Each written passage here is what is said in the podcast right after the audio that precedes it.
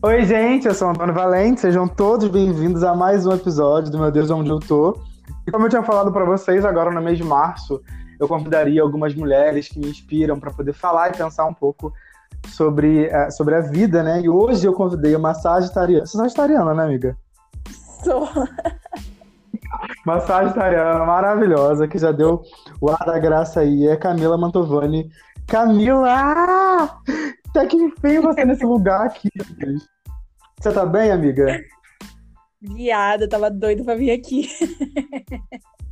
Mas então, agora você é bem-vinda nesse lugar, tá? agora só tem... lugar. Exatamente, agora só tem um espírito de luz, graças a Deus. Muito bom. Amiga, conta pra gente onde você tá, assim, na sua vida. Como é que a Camila tá hoje? É... Bom, Camila está Camila está atuando hoje no Evangelics pela Diversidade, junto com Tony. É, a Camila está também é, atuando na Frente Evangélica pela Legalização do Aborto. E também constrói o Subverta, que é um coletivo ecossocialista. É onde eu estou nesse momento. Maravilhosa. Camila, então, já que você falou que a gente está construindo evangélicos pela diversidade juntos, é uma coisa que a gente tem recebido, inclusive, dos nossos ouvintes, que as pessoas, tanto as pessoas LGBTs cristãs quanto as pessoas cristãs não LGBTs, querem entender. É possível ser cristão e ser LGBT? É perfeitamente possível. Eu acho bastante que... difícil. Oi? Pode falar, Desculpa. pode falar. Não, eu ia falar que eu acho bastante difícil é você ser cristão ou ser evangélico e se sustentar numa posição de homofobia, LGBTfobia. Mas, ah, eu te amo tanto. É... Viver a verdade das nossas sexualidades e, enfim, dessa diversidade linda criada por Deus não tem absolutamente nada de contraditório com a fé evangélica, com a fé cristã. Você se identifica enquanto bissexual? É, é isso ainda ou já mudou alguma coisa e eu não fui atualizado? É, é isso, é isso. E, amiga, como foi para você esse processo? Porque, pelo que eu sei, né, do que você já compartilhou comigo, era cristã quando se descobriu. Então, como é que foi uhum. essa, essa descoberta e como você lidou com isso? Você teve alguma repressão por parte da igreja, da sua família? Pouca, não. Sério? É... Sério, gato. Então, o que acontece é que, bom, eu nasci num lar evangélico, né? Meus pais são pastores e eu nasci já na igreja. Nossa família era família missionária da igreja. E a gente sempre vivia um, um ano em cada cidade. Eu nunca estudei mais de um ano na mesma escola, para você ter noção. Nossa. Porque o trabalho do meu pai era o trabalho de fundação de igreja. Uhum. É, então a gente fundava igreja e mudava para outro lugar, fundava igreja e mudava de novo, enfim. E minha primeira paixão na vida, assim, foi uma garota. Eu devia ter que... 10 Vem cá, essa garota não é aquela que hoje é um homem trans, não, né? É, exatamente. Você escreveu um textão lindo, eu chorei horror no seu Instagram. Menina, é uma história muito doida mesmo. Não, eu sou uma bicha super emocionada, amiga. Eu tenho ascendente em peixes. Então você imagina, qualquer história de amor deixa tudo acabado. Ai, amiga, eu também. Meu ascendente, minha lua são em peixes, olha isso. Ai, que, ai, por isso que a gente, por isso que a gente se, se identifica tanto naqueles nossos papos da madrugada. É Exatamente. Tá, e como é que foi essa paixão? Conta pra gente. Foi bem louco, assim, porque como acho que era a minha primeira paixão, eu não entendia muito bem que aquilo realmente era uma paixão, né? Hoje, olhando para trás, eu percebo que sim. É, mas eu não tinha com o que comparar. Amiga, só uma pergunta aqui que me ocorreu agora. Então você se identificou primeiro, é, tipo, amorosamente por, com uma mulher do que com um homem, né?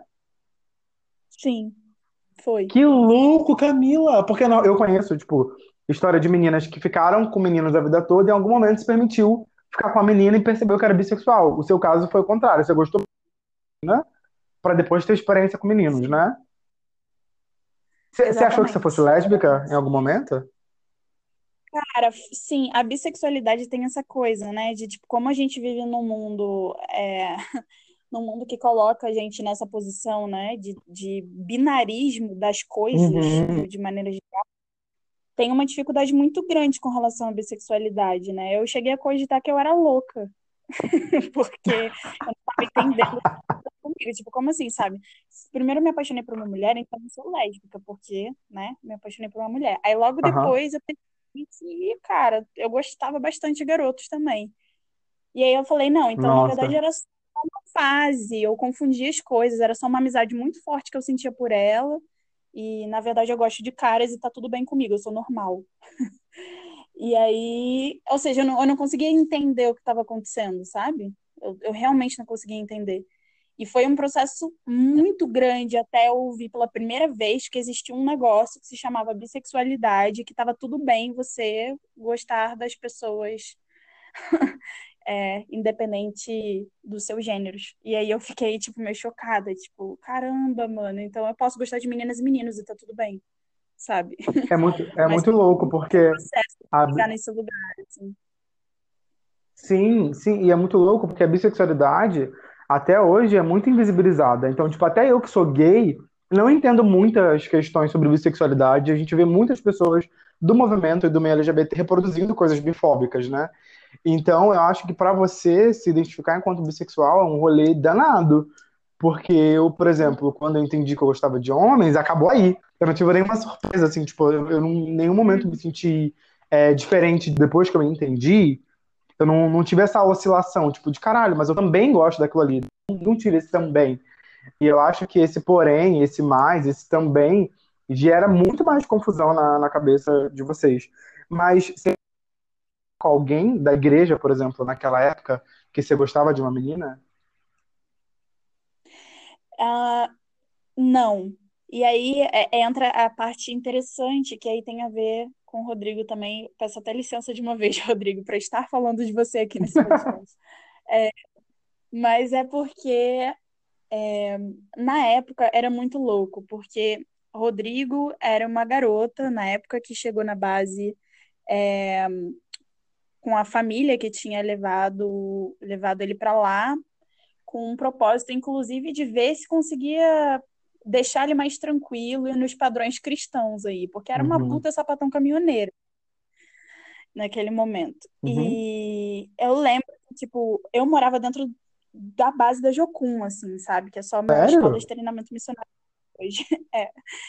E foi lá que tudo aconteceu. Uhum. E aí foi muito louco, porque eu sentia que ah, ela ficava muito isolada, tipo, ninguém falava com ela porque era sapatão, sabe? E aí tinha um puta preconceito da galera crente. Então ela ficava muito isolada sempre. E a gente meio que se encontrou, assim, sabe? Porque era muito bizarro. Eu sofri um nível de bullying muito bizarro lá dentro, assim, das outras crianças e adolescentes. É, porque eu era muito feia, porque meu cabelo era absurdo, então eu tinha Pera, você era feia ou você era negra? Pois é, entendeu? Aí fica esse questionamento aí, gente Porque pensar, pela, pelas né? suas fotos, tipo, eu te conhecia há três anos atrás, mas as suas fotos de mais nova não tem nada muito diferente do que você é hoje. Você, tipo, tá mais bonita, mas você é muito parecida fisicamente. Então, acredito que era mais pelos seus Exatamente. traços E do que por, por uma questão estética. é, curiosamente, né, as crianças bonitas eram brancas, né, todas, curiosamente. Nossa, que louco. Mas enfim, Isso tinha, tinha quantos anos, amiga? é, eu tinha 11 anos, 10 para 11 anos. Ah, tá. E foi pouco depois, inclusive, que começa o meu processo de, tipo, alisar meu cabelo, enfim. É, Essa questão estética também é, é um, é um outro debate que dá pano para manga aqui, mas, enfim. E aí a, a minha questão foi que a gente meio que se encontrou naquele momento, sabe? E a gente virou, tipo, melhores amigas. A gente grudava, grudou uma na outra e é, ficava juntas para cima e para baixo. Então, assim, a gente chegava da escola e ia andar de bicicleta, andar de patins, ia brincar, ver clipe, ver não sei o quê. Ela que me apresentou Beyoncé, Ai, maravilhosa. é, agradecimento eterno, porque até então eu só escutava música gospel. Deus me livre. E aí, pois é. E aí, só que aí o que que rolava? Naquele momento, ela me chama e ela lembra do falecido Orkut? Lembro. Falecido Orkut. O que que acontecia? É, ela tinha um perfil, que era um perfil fake no Orkut, que se chamava Rodrigo. Aham. E aí, é, ela inclusive namorava com umas meninas, tipo, à distância, sabe? Via aquele perfil. Aham. E aí eu lembro que quando eu percebi que eu estava muito apaixonada, eu escrevia várias cartas de amor. E eu lembro que quando a minha mãe pegou uma dessas cartas, ela veio questionar, Tu escreveu a carta pra que menina? era pecado, que era, aham, que era absurdo, não sei o quê. E aí eu falei, não, mãe, mas não é pecado nem absurdo, porque eu não tô apaixonada por uma mulher, eu tô apaixonada por um homem, é Rodrigo. E você sabia do E fake? nesse momento, inclusive, nem tinha nenhum debate sobre transexualidade colocado aí. A gente nem sabia que isso existia, entendeu? Nesse momento. E foi mais ou menos assim que aconteceu. Até que chegou um momento que, tipo, a família, a família dela foi é, falar com os meus pais, falar, ó, pelo amor de Deus, não deixa as duas andarem juntas, porque é má influência, vai fazer sua filha virar sapatão, blá, blá, blá. E meus pais me proibiram de andar com ela. E foi muito triste porque a gente continuava saindo escondido, se vendo escondido, brincando escondido. E eu apanhei muitas vezes por causa disso. Muitas vezes. Nossa. Eu apanhei horrores por causa disso. Até o dia que ela chegou da escola, os tios já estavam com as malas, assim, dentro do carro. Não deram nem a chance da gente se despedir, sabe? Botaram ela dentro do carro e levaram embora. E foi muito cena de filme, assim, eu correndo atrás do carro chorando e ela com a mão no vidro, assim, sabe? Olhando pra mim Muito chorando Luiz no carro. Peixes. cara. E aí voltou, voltou pra Pernambuco e a gente nunca mais se viu. Até a gente se reencontrar na internet uns dois anos atrás. E aí é, ela realmente já era Rodrigo. E foi um reencontro muito bonito também, assim, muito bonito Tá, e depois dessa, mesmo. E a gente. Hum, e depois dessa sua primeira experiência, né, gostando do Rodrigo quando não era Rodrigo, é, quando, qu- quando você começou, tipo, a se sentir livre para poder viver isso de fato? Porque pelo que você está me contando, esse gostar era algo mais platônico, né? Não era algo que você vivia, né? Você não teve um relacionamento, efetivamente. Teve algum período, tipo, aquele, uhum. aquela tentativa de, de cura gay com você, alguma coisa nesse sentido? Teve sim. Com 15 anos foi a minha primeira experiência com uma garota. Foi a primeira vez que eu beijei uma garota. E foi um negócio bastante ahn, interessante, assim, porque foi com a minha melhor amiga, normalmente é, né? Uhum, comigo também, comigo também amigas. foi. Pois é. E aí, essa minha melhor amiga, a gente se beijou e, tipo, eu me apaixonei loucamente, perdidamente por ela. E eu lembro que depois desse primeiro beijo, é, eu cheguei em casa e convoquei uma reunião de família e falei com os meus pais, eu beijei uma garota, eu gostei, bem Cara, Perry você mesmo. falou. É, falei, eu beijei uma garota, eu gostei, eu tenho certeza absoluta que eu estou endemoniada, eu preciso de ajuda. Nossa. E sim, foi é bem pesado, né? E aí, nesse momento, enfim, meus pais chorando, minha mãe se perguntando onde foi que ela errou na minha Você tem irmãos? educação.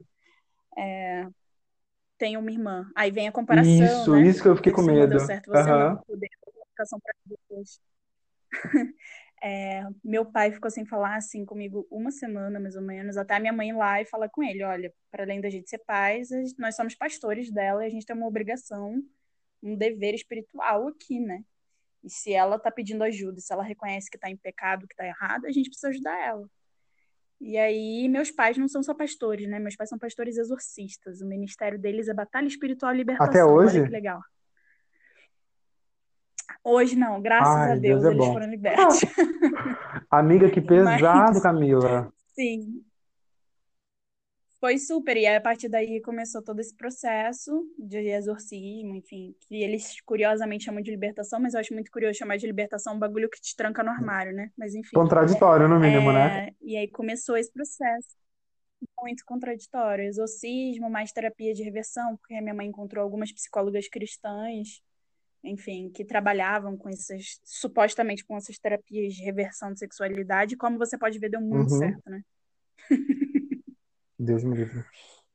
Foi isso. Essa semana, olha que louco, amiga. Essa semana mesmo, antes da gente conversar pra, pra poder gravar, uma menina me mandou um textão assim no, no meu Instagram. Inclusive, siga a Camila no Instagram, me siga no Instagram, siga o podcast no Instagram, é para vocês ficarem um pouco mais por dentro do trabalho que a gente tem desenvolvido. Uma menina me mandou uma mensagem dizendo que ela tinha ouvido o podcast onde eu falei a respeito de estar confortável com a minha sexualidade, com a minha fé. Ela perguntando se de fato era possível, porque ela gosta muito de homens, ela, ela afirmou isso, né? Tipo, mas eu descobri que eu sou apaixonada pela minha melhor amiga. Olha aí, que a gente tinha falado. Sou apaixonado pela minha melhor amiga uhum. e a gente sempre foi muito ativa na igreja e descobriram, assim, tipo, na verdade, cogitaram, inventaram que ela estava tendo um romance e isso foi suficiente para poder dividir, rachar a amizade e as pessoas que antes gostavam do trabalho que ela desempenhava na igreja, hoje já não quer mais saber. Parece que essa menina não é muito. Essa menina que mandou a mensagem, parece que ela não é muito próxima da família mas a família dessa melhor amiga acolhia ela como, como filha. E aí, além de perder o contato com a fé, ela perdeu o contato com a referência de família que ela tinha. Sabe? E muito pesado. E aí, a, na mensagem dela, era basicamente Nossa. ela dizendo: Me fala que é possível passar disso e ficar bem comigo e com Deus. Sabe? E aí, depois eu, eu chamei ela para conversar. E ela falou: Cara, eu amo Deus, eu amo a Bíblia, eu amo as coisas de Deus, mas eu também me amo. E eu não consigo ver é, a possibilidade de, dessas duas coisas caminharem juntas, sabe?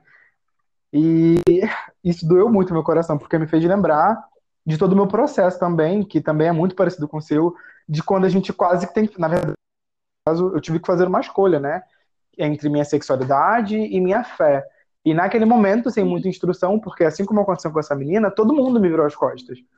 Então, um pastor falou, depois que eu fiz esse processo de terapia reversiva, né, da cura gay, ele me falou que não tinha nada que a igreja pudesse fazer por mim e que ele me abençoava para eu seguir o meu caminho.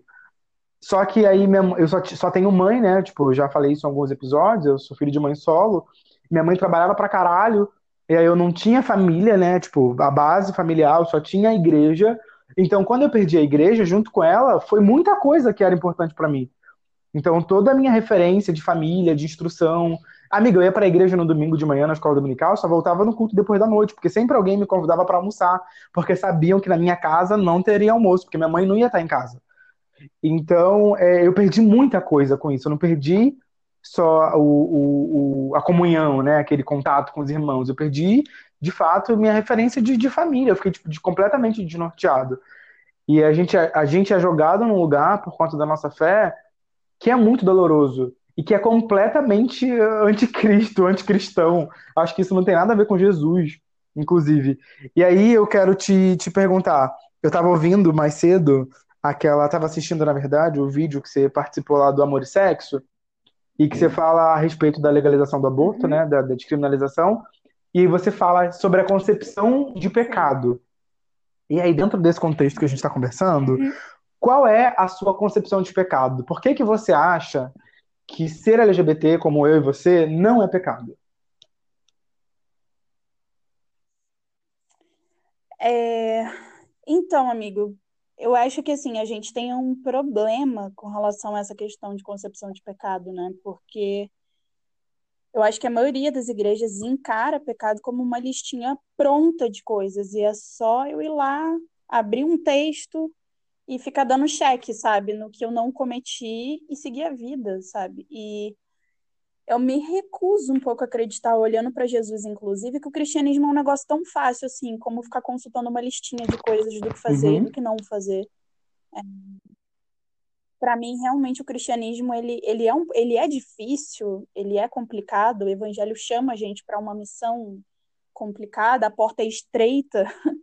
É, a porta é estreita justamente por isso, porque ela exige mais da gente do que só ser orientado por uma listinha pronta de coisas do que fazer e não fazer. É, e aí é que está a questão, né? É muito fácil quando eu tenho um pastor, uma doutrina, uma igreja, um pedaço de papel, um livro sagrado que simplesmente me dizem como viver a minha vida, e isso não exige de mim pensar criticamente desenvolver relacionamento com Deus para descobrir o que que Deus quer de mim nesse uhum. mundo, sabe? Aonde eu me coloco e onde eu não me coloco, o que eu faço e o que eu não faço. Porque, claro, se você tem mil coisas te dizendo o que fazer, você não precisa pensar muito sobre isso. Você não precisa se relacionar tanto com Deus. Tem um monte de coisa ali te dizendo o que fazer. Sim. Entende? É, e para mim isso é um erro muito grande, porque eu acho que o evangelho, na verdade, ele exige da gente pensamento crítico, ele exige relacionamento com Deus, inclusive.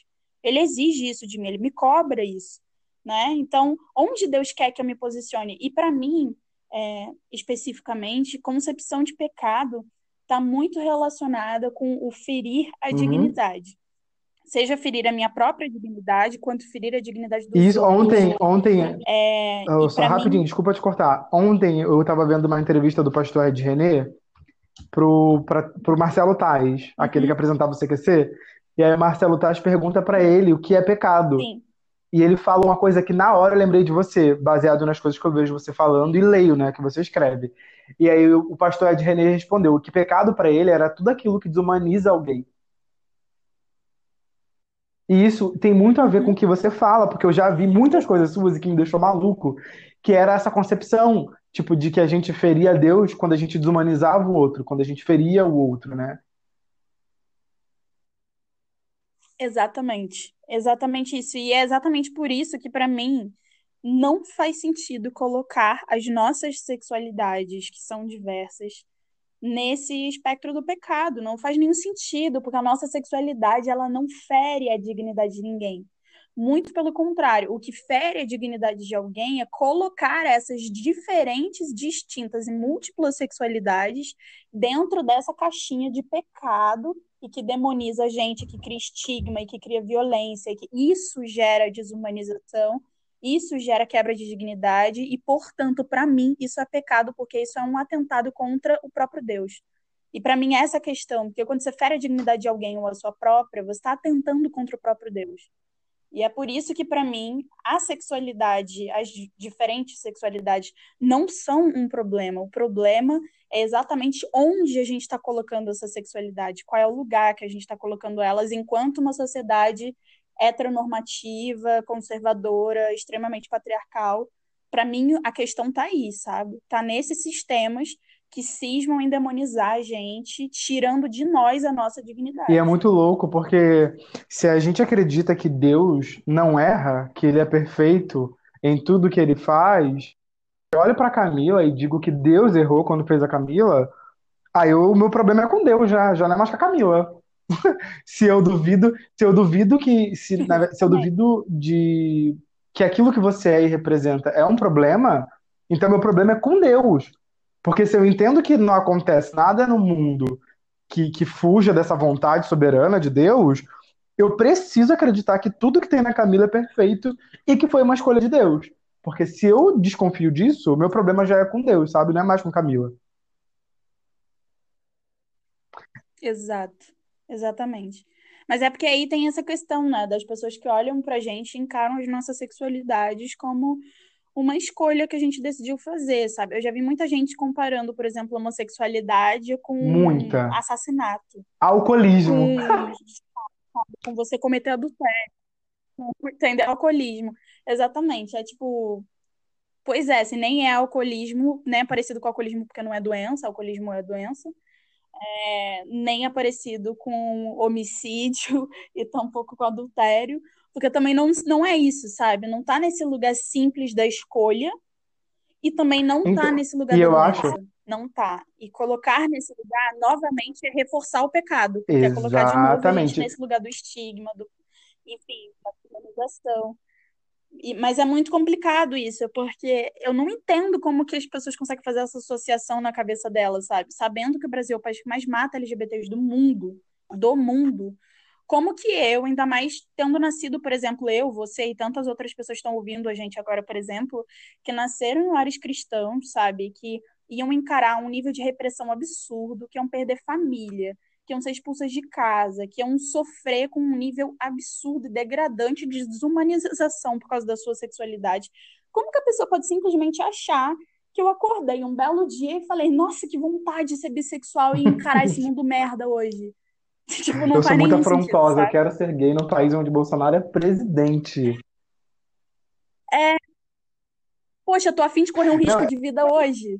Quero, e vamos ali, e você falando essas coisas, né? Tipo, me fez pensar um pouco, nem estava aqui na pauta, mas me fez pensar um pouco sobre essas igrejas inclusivas. Que muitas igrejas inclusivas é, pregam isso assim. Eles aceitam que a nossa sexualidade não é uma escolha nossa, mas o pecado a prática, como se transar com um homem fosse o que me fizesse gay e não desejar um homem e não me ver tipo afetivamente só construindo qualquer coisa com um homem. Então, o problema para essas igrejas, né, que a gente não vai citar nomes aqui, é a prática e aí eles optam pelo celibatário. E isso eu acho tão problemático, porque se eles já deram esse primeiro passo e entender que a sexualidade não é uma escolha, por que, que eles acham que a prática sexual é, é, é, é o que de fato ferra tudo? Nossa, amigo, isso para mim é uma das coisas mais nefastas que a gente pode encontrar na igreja evangélica brasileira hoje, sinceramente. Porque é, isso para mim não é nenhum avanço, não é um passo que eles deram para frente, sabe? É uma estratégia, é uma jogada política, assim, sabe, com relação a LGBTs. Muito, muito problemática. É, porque, na verdade, basicamente o que eu estou dizendo com esse discurso é uh, dizendo que pessoas LGBTs elas não têm o direito uhum. de amar e serem amadas. O que eu estou dizendo, o que eu estou fazendo é condenando a solidão essas pessoas, a uma vivência de solidão. É absurdo, sabe? É absurdo, porque enquanto eu, enquanto heterossexual, estou exercendo livremente a minha sexualidade. Não, e, muita, e muitas vezes de uma maneira completamente equivocada, né? Exatamente, exatamente. Muitas vezes vivendo a heterossexualidade de maneira muito equivocada. Um parêntese muito interessante, muito importante. Então, assim, é muito absurdo para mim esse tipo de discurso, sabe? Porque ele, na verdade, ele é um discurso, veja bem, como é que é uma, é uma artimanha, né? Porque aí várias pessoas LGBTs que estão num nível assim absurdo de conflito consigo mesmas, com Deus, com a sua fé, e que estão sofrendo. Muitas delas, inclusive, assim, às vezes sem saúde mental nenhuma, sabe? Eu já ouvi relatos assim de gente, por exemplo, que estava prestes a cometer suicídio e aí encontrou igrejas com esse discurso e foi o que salvou uhum. elas naquele, naquele momento. E aí para essas pessoas inclusive eu digo, né? Eu falo assim, é Deus quando quer Nossa. ele usa até mula, né? Ele usa até a mula para falar. Então, glória a Deus que essas pessoas foram salvas nesse primeiro momento, mas isso não quer dizer absolutamente nada com relação a essas igrejas. Muito pelo contrário, para mim elas continuam sendo muito nefastas porque são uma estratégia política. Eu dou, supostamente, eu dou conforto, dou abrigo para essas pessoas e quando eu tô lá abraçadinha com elas, eu falo: "É, amigo, mas então, daqui para frente você vai ter que viver sozinho uhum. o resto da sua vida". E mano, é muito é muito surreal, sabe? É que nem essas igrejas, que eu também não vou citar nome, que fazem que fizeram campanha anos atrás, né? Fizeram é, venha como você está, Jesus aceita do jeito que você é. Milhares de LGBTs migraram uhum. para essa igreja, né? Migraram para lá.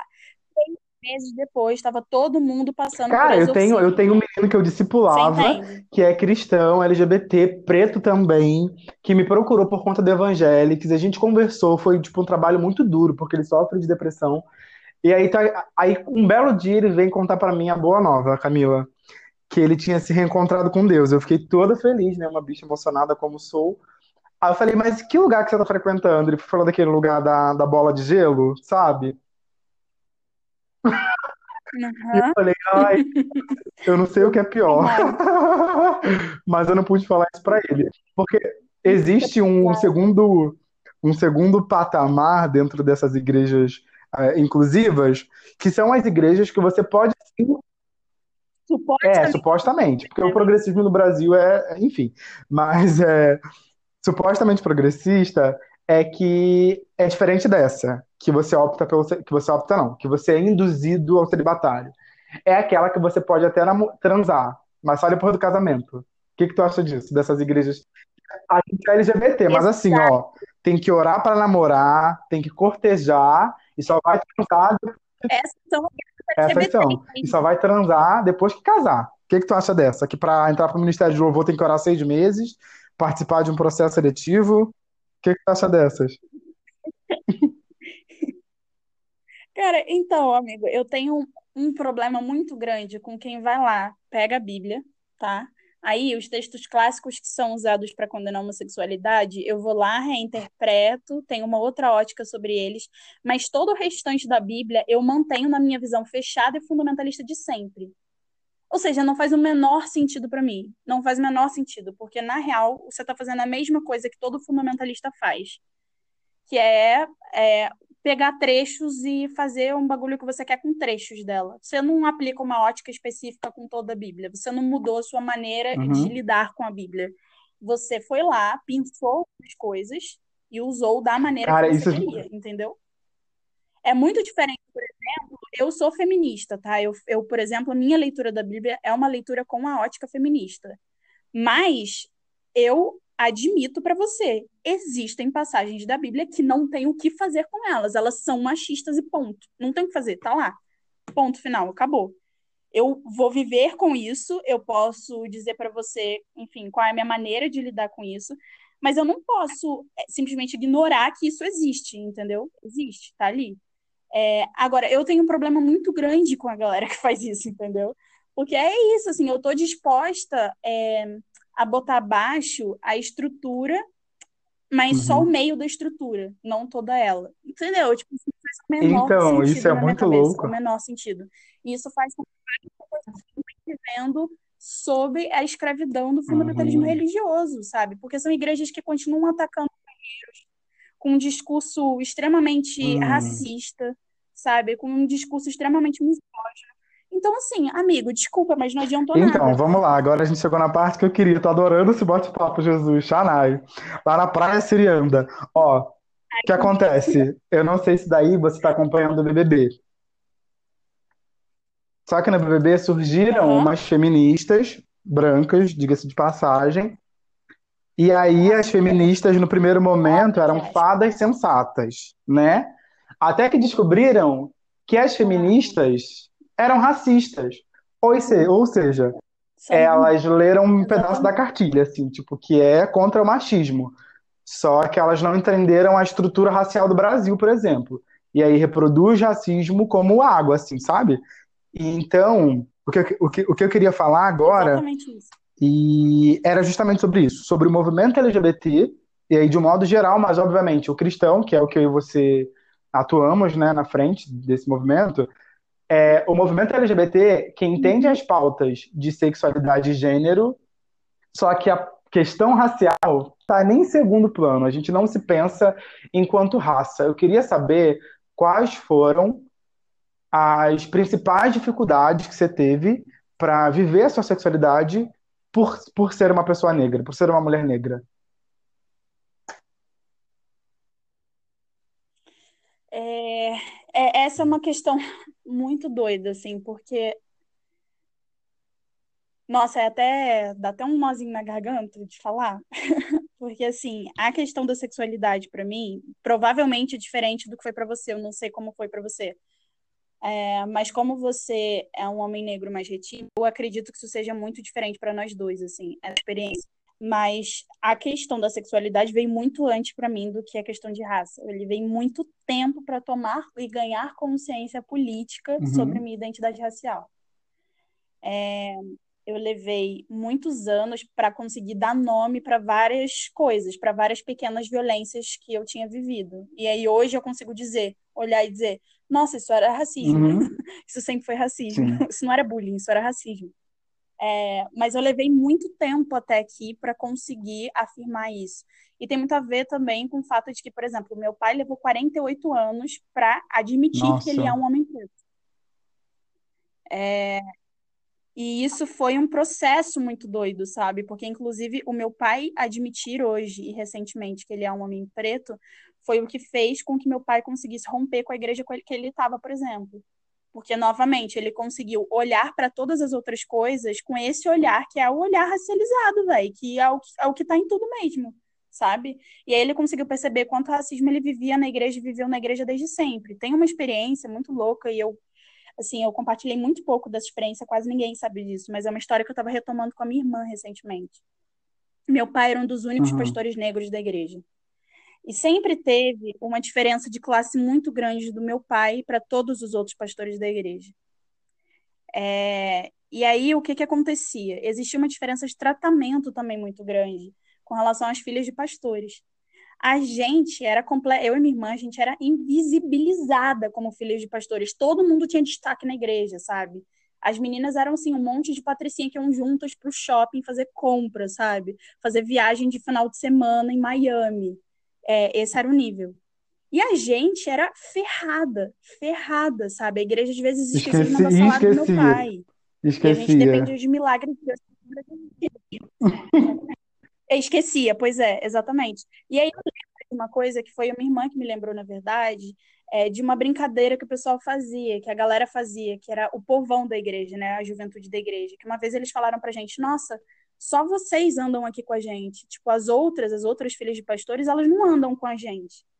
E aí eles fizeram essa brincadeira, falaram, é, é porque vocês são da senzala mesmo. Elas são da casa grande, Cara, e agora, anos mais tarde, eu lembrei dessa história de quando eu era adolescente na igreja, sabe? Lembrei dessa fala, vocês são da senzala, elas são da casa grande, não se misturam. E eu falei, caramba, mano, é isso. É isso, a gente sempre foi senzala, sabe? Tipo, e levou muito tempo para eu entender isso. E aí entrou uma questão, né? Porque aí eu consegui reparar também como que por muito tempo, é, com relação às minhas relações afetivas, esse marcador de raça tava e eu não tinha notado, porque eu não tinha percebido que eu era uma uhum. mulher negra até esse momento. e aí eu consegui perceber isso, entendeu? Como que a questão do ser preterida em muitos espaços, como que tinha a ver que, que era por causa desse componente racial, é, como que é isso, sabe? A solidão de, em vários momentos, você ver todo mundo sendo escolhido e você ficando para trás, inclusive entre mulheres. Como que você, por mais que você se esforçasse, você nunca estava no uhum. padrão que a sapatão queriam, sabe? Nunca, assim, nunca. É, e isso era complicado demais. E no meu caso, isso acontecia nos dois gêneros. então, assim, era muito difícil, porque eu nunca consegui ser o padrão do que os caras queriam, sabe? É, como também e nunca eu... fui o que as meninas queriam.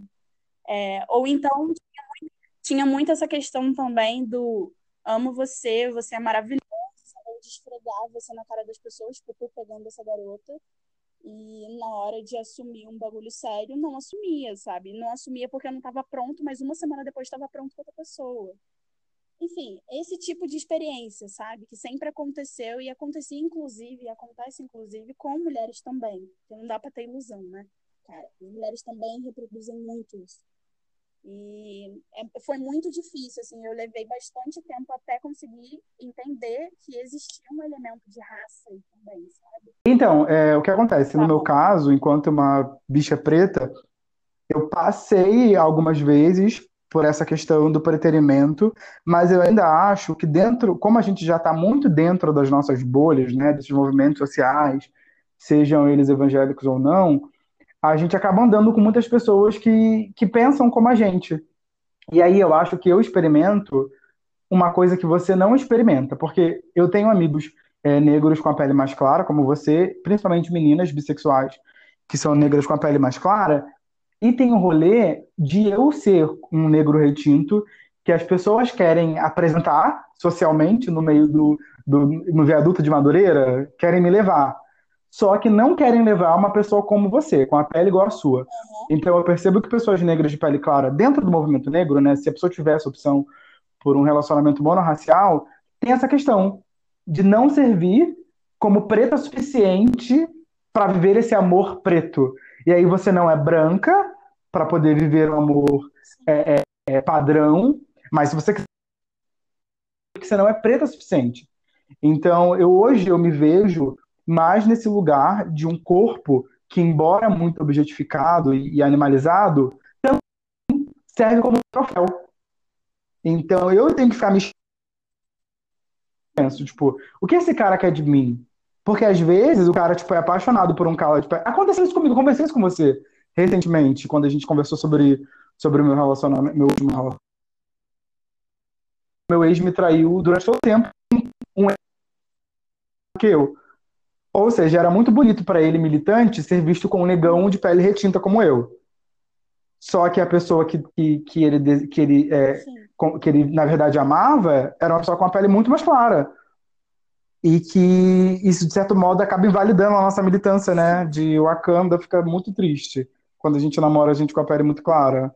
Ah, eu acho isso um saco. Põe em xeque. Põe em xeque, exatamente, porque é uma questão muito louca, né? Porque essa coisa de você ser usado como troféu, porque tanto para pessoas brancas que são da militância, é, de repente é um puta símbolo de desconstrução uhum. você tá com uma pessoa preta, então agora vamos querer namorar a gente preta, porque virou símbolo de desconstrução, entendeu? Olha como eu sou um branco desconstruído maravilhoso. Tô aqui namorando uma pessoa preta, ó. É, quanto também tem essa coisa de, tipo, da militância negra muitas vezes é, não admitir que você namore com uma pessoa de pele mais clara, porque é isso, você vai ser barrado nos portões da Wakanda. E, e tem essa, essa questão, que é uma questão muito, muito delicada. No caso de pessoas de pele clara, muitas vezes, assim, e é muito meu caso, porque você não é branco o suficiente, né? Você não é branco o suficiente para passar ileso das uhum. racistas. Você está longe de ser branco o suficiente para passar ileso. Mas você também não é negro o suficiente para ser reconhecido pelo seu muitas vezes, sabe? Você também não é negro o suficiente para ser aceito no grupinho. Você não é negro o suficiente para ter um, um afro love, para ter, sabe, assim, é, isso, isso tudo, acho que é isso, são desafios do que, que é a experiência racista no Brasil, principalmente com o colorismo, colocam pra gente, né? É um debate muito denso aí. Mas realmente isso que você falou é uma parada muito, muito real, assim, muito e... real. E ao mesmo tempo tem essa coisa, né? Porque para fora da bolha, dessa nossa bolha de militância, eu acho que a coisa já inverte um pouco. Sim. Aí já fica invertido. Você. As pessoas negras de pele clara já são, tipo, mais a mulata que eu gosto de mostrar para os amigos que eu tô pegando, porque, né, tem toda esse essa coisa de hipersexualização e ao mesmo tempo uma pessoa de pele mais retinta é a pessoa, mano, que é preta demais até para eu pegar na frente Exatamente. Então vamos esconder que não existe. Inclusive. Então assim, é, cara, é muito. Inclusive se você no Twitter tem um monte de meninos que ficam comentando minhas fotos, dando em cima, meu direct é cheio de mensagenzinha. Mas eu lembro que na minha adolescência, antes de eu estar na né, e de entender essas coisas, os meninos negros lá do meu morro, sabe? Uhum. Então, é, é era para isso que eu servia. E muitos deles namoravam mulheres brancas e de madrugada me procuravam. E naquele momento, assim, eu tinha zero amor próprio social. E eu, sinceramente, achava que eu não teria possibilidade de ter muito mais do que aquilo. E eu me sujeitava a ter essas relações para não ficar sozinho. Porque eu pensava que aquele era o único jeito. Inclusive, quando eu, aí quando eu comecei a minha vida amorosa, de fato, né? Que, tipo, a vida sexual é uma coisa, a vida amorosa é outra.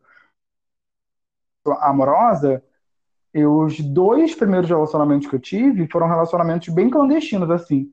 Que eu só ia na casa quando os pais não estavam, que sempre queria me encontrar num lugar que tivesse poucas pessoas. Eu nunca participei da roda de amigos. Sabe? Era muito assim. E isso me deixou bem traumatizado, inclusive.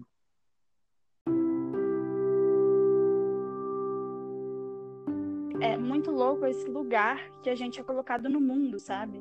E aí quando a gente vai parar para fazer a intersecção, né, das lutas e de todas as problemáticas, porque é isso, o que que é essa experiência que já é uma experiência dura, experiência do racismo, assim, e aí quando coloca o fator sexualidade, isso se multiplica, se triplica, sabe? E eu, eu não quero nem pensar o que que é para pessoas de serem pessoas transexuais, por exemplo, sendo pessoas pretas transexuais assim, é, o nível de complexidade do que, que é essa existência nesse mundo tão doente que a gente vive é muito surreal, muito surreal. E aí, para mim, aí é que tá a questão, sabe? Porque eu não sei, sinceramente, Tony, eu olhando hoje para minha trajetória, assim, eu não sei como eu teria conseguido suportar boa parte das coisas que eu suportei na minha existência se não fosse pela minha fé em Jesus. Eu não sei. Eu realmente não Sério, sei. amiga? Sério muito sério. Você acha que sua fé foi fundamental para você trilhar esse caminho? Isso. Foi muito fundamental. Foi muito fundamental, inclusive, para me trazer consciência sobre, sobre os debates e para me trazer para militância. e para me dizer, olha, é isso, a sua fé é uma fé que exige de você um compromisso ético de movimento, de praxis, sabe? De você precisa estar atuante, você precisa estar organizada, você precisa estar. Foi a minha fé que me chamou para isso, assim, foi a minha fé. É...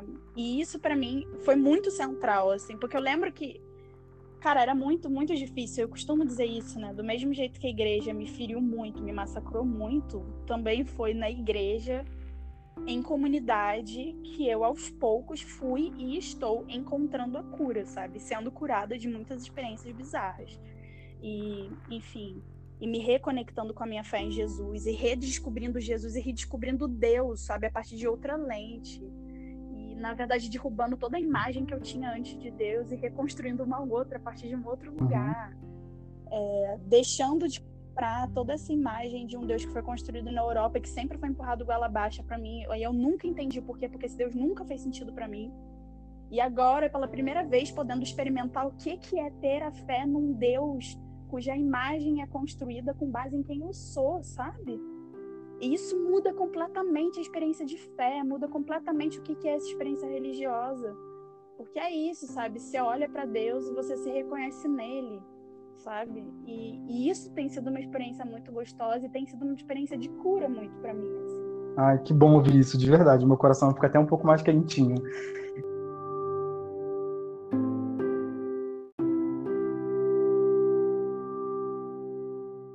E, e se você pudesse deixar, se você pudesse, não, você pode.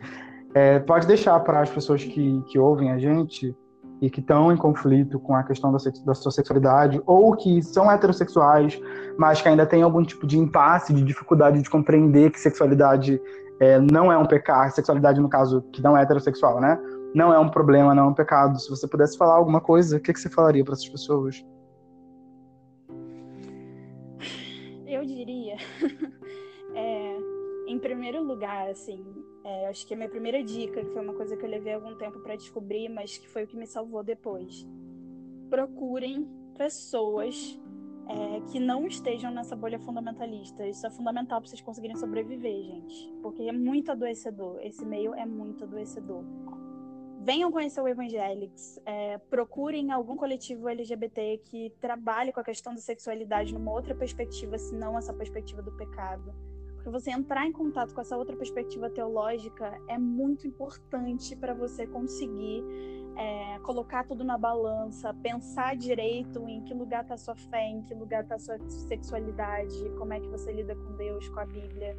Essa é a primeira coisa, assim, procurem um outro lugar, sabe, um outro ponto de vista, senão aquele que a igreja sempre te enfiou. É, isso é muito fundamental estar com pessoas que pensam diferente desse fundamentalismo da igreja é muito central para a gente conseguir sobreviver e resistir a toda a barbárie do que, que é ser LGBT nesse mundo. Assim. Então, essa é a minha primeira dica. A segunda coisa é dizer para vocês que é, é importante, é muito importante, é muito central conseguir olhar para a Bíblia com outro olhar a gente, enquanto LGBT, a gente vai ter muita dificuldade de sobreviver nesse mundo olhando para a Bíblia com a mesma lente que a gente sempre olhou. É importante mudar a lente sobre a Bíblia, é importante questionar, duvidar, e sim, eu estou falando isso, duvidar. É importante duvidar, porque é só na dúvida que a fé existe, tá? Sem dúvida não existe fé, só existe certeza. Duvidem da Bíblia critiquem a Bíblia, estudem a Bíblia e estudem por vocês, sabe? É, não engulam só o que algum líder religioso está falando para vocês. Pesquisem mesmo, critiquem os textos, procurem. Tem muitos estudos bíblicos sobre isso, sabe? Que a gente, inclusive, pode linkar aqui para vocês, que a gente pode indicar e que a gente sempre indica já nos nossos Instagrams e perfis de redes sociais.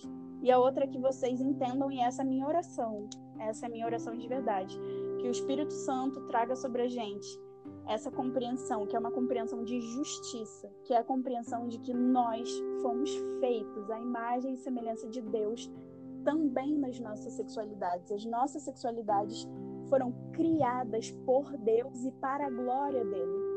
Então não existe nada de errado em quem você é, em o que você tem vivido na sua sexualidade que não é heteronormativa. Você faz parte da expressão da diversidade do próprio Deus. E isso é para ser glorificado, isso não é para ser colocado no lugar do pecado, isso é para ser glorificado.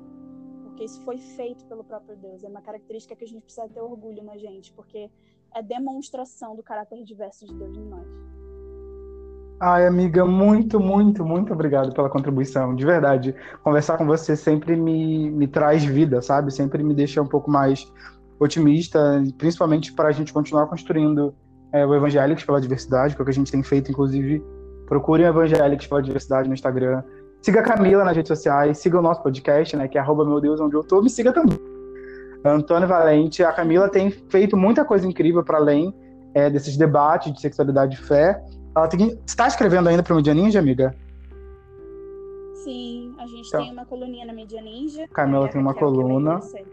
Sim, que é maravilhosa. Então, tipo, todo mundo tem que ler, homem, mulher, preto, branco, porra toda. Quem estiver ouvindo aqui tem que ler, tem que ver o que a Camila fala nos stories. Essas perguntas que eu fiz pra Camila, é, pra gente é algo batido, né? Só que para muitas pessoas que ouvem a gente não. Mas se você ainda tem algumas dúvidas de coisas que a gente não falou, a Camila sempre abre para perguntas lá no Instagram dela. Então procura a Camila no Instagram para você ter esse contato um pouco mais perto e talvez ela, ela já tenha até respondido algo que é uma curiosidade sua e tá nos destaques. Então, mais uma vez, amiga, muito obrigado, tá, por ter aceito esse convite de entrar nessa loucura que é esse podcast. Tô morrendo Obrigada. de saudade de você. Eu também, eu te amo muito, cara. Você é a expressão da graça de Deus na minha vida, assim.